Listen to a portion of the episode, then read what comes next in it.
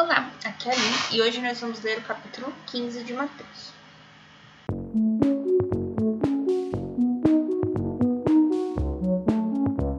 Bem-vindos aos Novenáticos e hoje nós vamos ler o capítulo 15 de Mateus.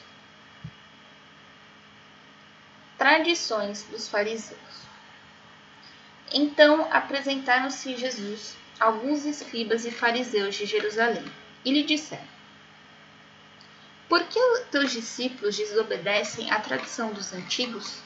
Não lavam as mãos antes das refeições?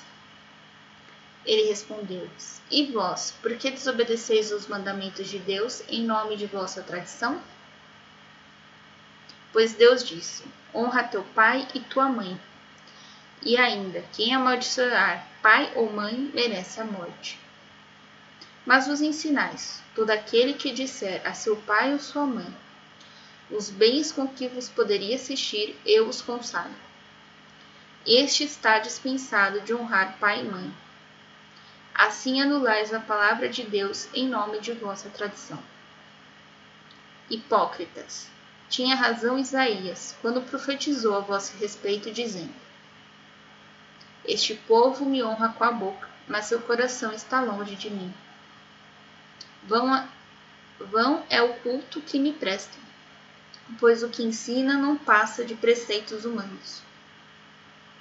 Depois chamou a multidão para perto de si e disse: Escutai e compreendei. Não é o que entra pela boca que torna o homem puro, mas é aquilo que sai de sua boca que torna o homem puro. Aproximaram-se então os discípulos e disseram: Sabes que os fariseus ficaram escandalizados com tuas palavras?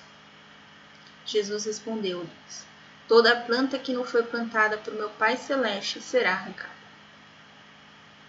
Deixai-os são cegos guiando cegos. Ora, se um cego guia outro cego, caem ambos no buraco. Tomando a palavra, disse Pedro: Explica-nos esta parábola. Disse ele: também vós ainda não compreendeis?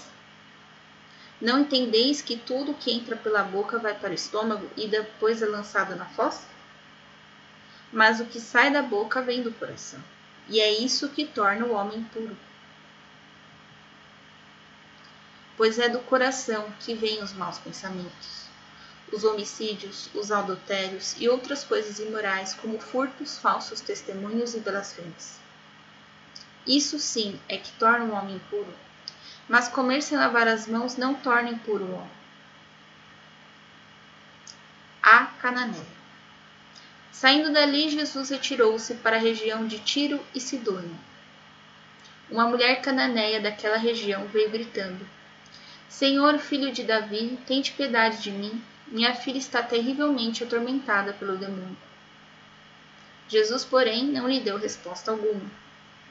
Os discípulos chegaram perto dele e lhe pediram: Manda embora, pois ela vem gritando atrás de nós.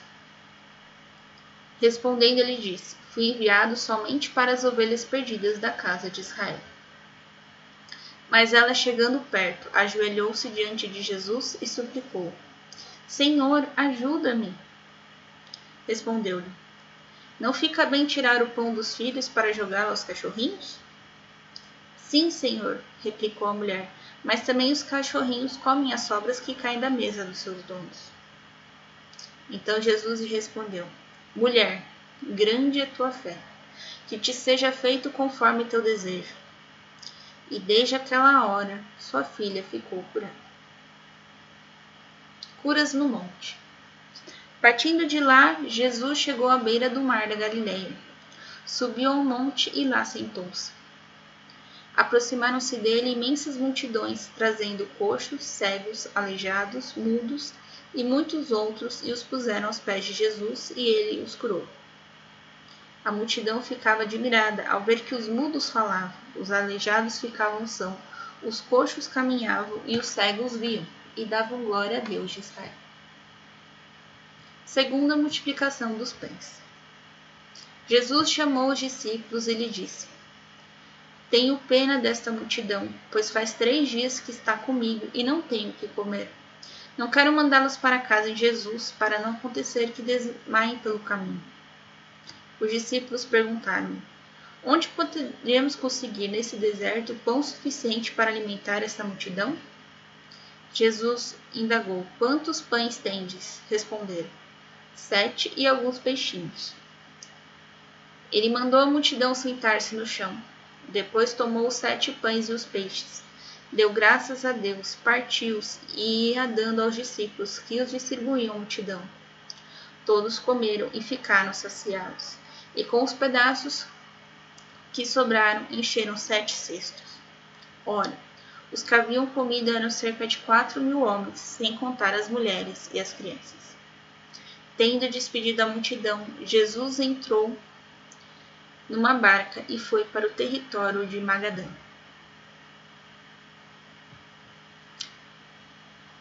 Agora, amanhã leremos o capítulo 16. Um beijo, um abraço, que a paz de Cristo esteja convosco e o amor de Maria.